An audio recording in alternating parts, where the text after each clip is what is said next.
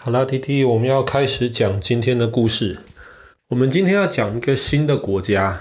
它的名字叫做波斯尼亚与赫塞哥维纳，因为它其实是两个不同的地方组合在一起的。那这国家名字太长了，所以我们就叫它波赫就好了。波赫这个国家，它的首都叫做萨拉耶夫。那爸爸记得，爸爸很小的时候。不知道因为什么原因，爸爸就听过这个城市的名字萨拉耶夫。那爸爸觉得这个城市的名字很好听，就记下来了。后来长大了一点点之后，爸爸意识到，哇，有一年的冬季奥运会，很多滑雪比赛都在萨拉耶夫这个地方举办。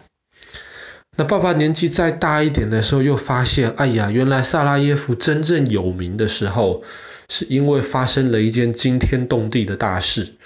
那爸爸在去年讲故事的时候也讲过，就是在萨拉耶夫这个地方开始了第一次世界大战。那其实萨拉耶夫这个城市呢，最早最早应该说是由鄂图曼帝国的穆斯林所建立的，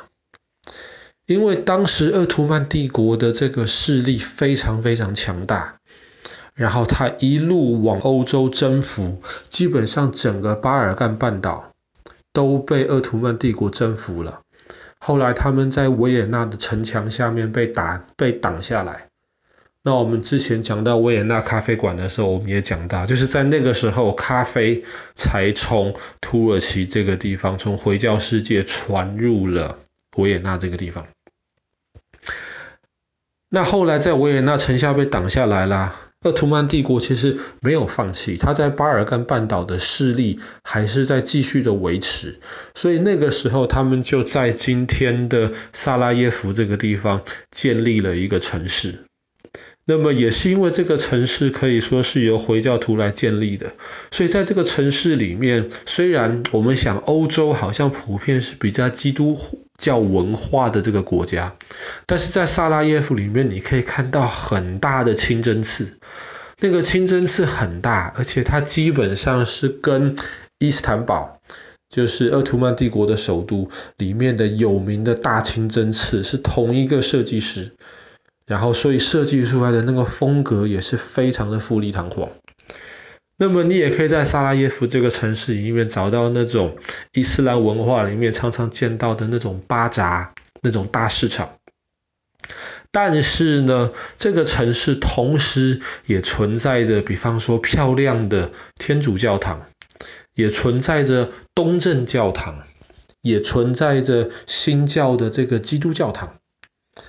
所以这个是全世界其实极少数的地方是可以这这个四种不同的信仰，就勉强说四种不同信仰吧。虽然对爸爸而言，天主教、东正教跟新教其实是一样的，但是。四种不同的信仰的这种聚会的地方，同时集中在一个城市里面，这个在欧洲其实是很少见的，而且这个的集中还是相对和平的集中，那没有真的因为宗教的关系你打我，我打你。但是萨拉耶夫这个城市却背负着非常沉重的历史，即便在宗教上面相对是和平的。可是，就像爸爸刚刚说的，第一次世界大战就是从萨拉耶夫开始的。当时的奥匈帝国，他的王王储啊，王储就是下一任的皇帝。他的王储就是跟他的太太到了萨拉耶夫这个地方，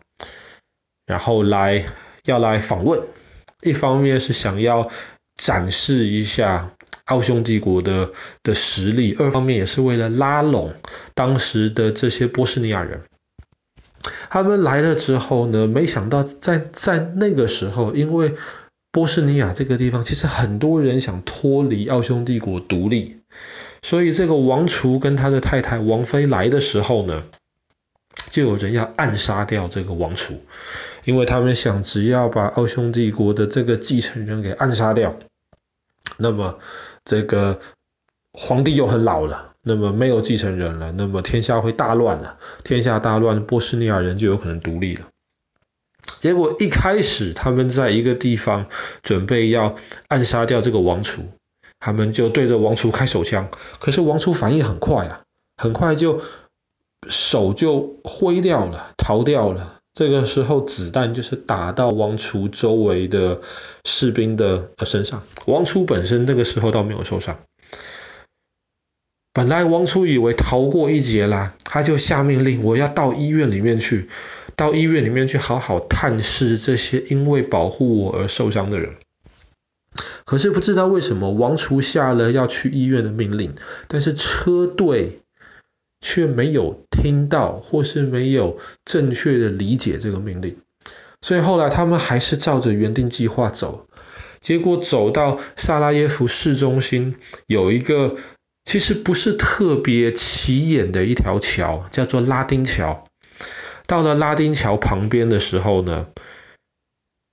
要暗杀王储的这些人中间又有一个，他就在那边等到了一个机会。他也不是特意埋伏在那边，可是正好他就看到王储的车队从那条桥上经过，他就在桥上面暗杀了王储。这一次他就很成功的解决掉了王储。那么这个王储被被暗杀掉了之后，奥匈帝国马上就气疯了，气疯了之后马上就是下命令，然后要波士尼亚要给他们进行很严重的惩罚，然后后来波士尼亚背后又有其他的这些地方在撑腰在支持他。那么奥匈帝国背后也是同样的有其他国家的势力在支持他，这样子两边就开始打。那么在王储被暗杀的这个位置，其实其实现在就有一个博物馆，现出了当时的一些情况。但是因为对于这段历史，其实很多人见证，但是我们真正了解的也没有那么多，因为当时暗杀王储的这些凶手。其实，在很短的时间之内，他们也都失去了自己的生命。所以啊，对于很多一些细节的地方，其实我们知道的也不是很多。第一次世界大战为萨拉耶夫这个地方带来了很大的灾难，当然，对于全世界其他地方也带来了很多灾难。可是呢，萨拉耶夫不只是倒霉这一次而已。在大概三十年前的时候。南斯拉夫其实本来是一个大国家，集合了很多今天巴尔干半岛上面的小国家，其中就包括了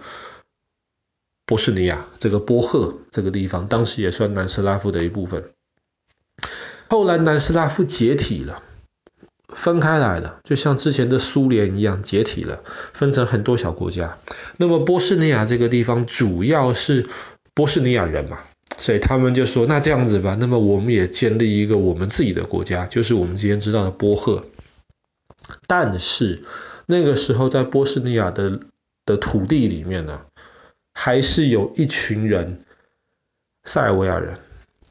塞尔维亚人是南斯拉夫原来的主体呀，就是南斯拉夫这个国家原来主要在管的是塞尔维亚人。那么这个国家我们之后会讲到。这些塞尔维亚人，他们就不希望自己被算在波士尼亚里面，被并入这个新建立的波赫这个国家。他们就说：你们波士尼亚人可以建立自己的国家，那么我们塞尔维亚人也要在你们波士尼亚的土地里面建立我们自己的国家。后来他们的背后有塞尔维亚政府支持，那么波士尼亚的新政府，他们军队刚刚才建立起来，非常非常的弱小，所以这个时候呢，这一群在波士尼亚里面的塞尔维亚人，他们就发动起了自己的军队，然后包围了首都萨拉耶夫。这一场围城战把这整个城市围起来。这一场围城战是人类历史上目前知道最久，而且造成的伤害也算是最大的之一的一场围城战。我们之前讲过列宁格勒，就是圣彼得堡，围了三年；萨拉耶夫这个围城战围了四年。围了四年，每天发了两三千发炮弹到城市里面去。今天如果你走在萨拉耶夫的街头，当然这个城市已经开始慢慢从这个悲惨的历史当中恢复起来。但是你如果走在这个城市的街头，你会发现有很多地上或是房子都有红色的印记。原来那些红色的印记就是之前被这些炮弹打坏，比方说在墙壁上面打了一个洞，或是在路上打了一个洞。后来他们为了重建这个地方的时候，他们就故意把原来被炮弹打坏的地方用红色的东西去填补它。这个东西，这些到处都充满了这个红色的图案，就被称为萨拉耶夫的红色玫瑰，就是为了让大家能够纪念，也能够知道这个城市在被包围的时候多么惨痛的情况。当时在围城四年的时候，城中间的老百姓生活非常非常痛苦。然后机场又是被这个塞尔维亚人的那些军队所占领住。他们怎么办呢？他们那个时候就想办法在地底下挖地道，也没有什么工具，他们就基本上用手跟小铲子在地底下面，特别是最有名的一段是经过机场的跑道下面。当然，当时包围的军队是不知道的，他们就在下面这样子很辛苦挖出了地道出来，很矮小很窄，他们就在地道里面每天想办法从城外去运输这种食物啊、水啊、药物啊到城里面来，里面的老百姓才能够支持下去。那么这些地道其实今天还是存在，然后也是可以有一些让人家可以参观的地方。他们后来为了让那个运输比较有效率啊，他们甚至还在挖出来的地道里面铺上了铁轨，然后可以用小火车来运送这些东西。那这样子我们听起来好像很有趣，哇，又有地道又有小火车。可是当时在萨拉耶夫这个城市的老百姓里面，生活真的是非常非常痛苦的。好吧，我们今天的故事就讲到这边。这个地方其实现在冬天雪大的时候还是可以去滑雪。那希望有一天我们也有机会能够到这个城市去参观一下。波赫的首都萨拉耶夫。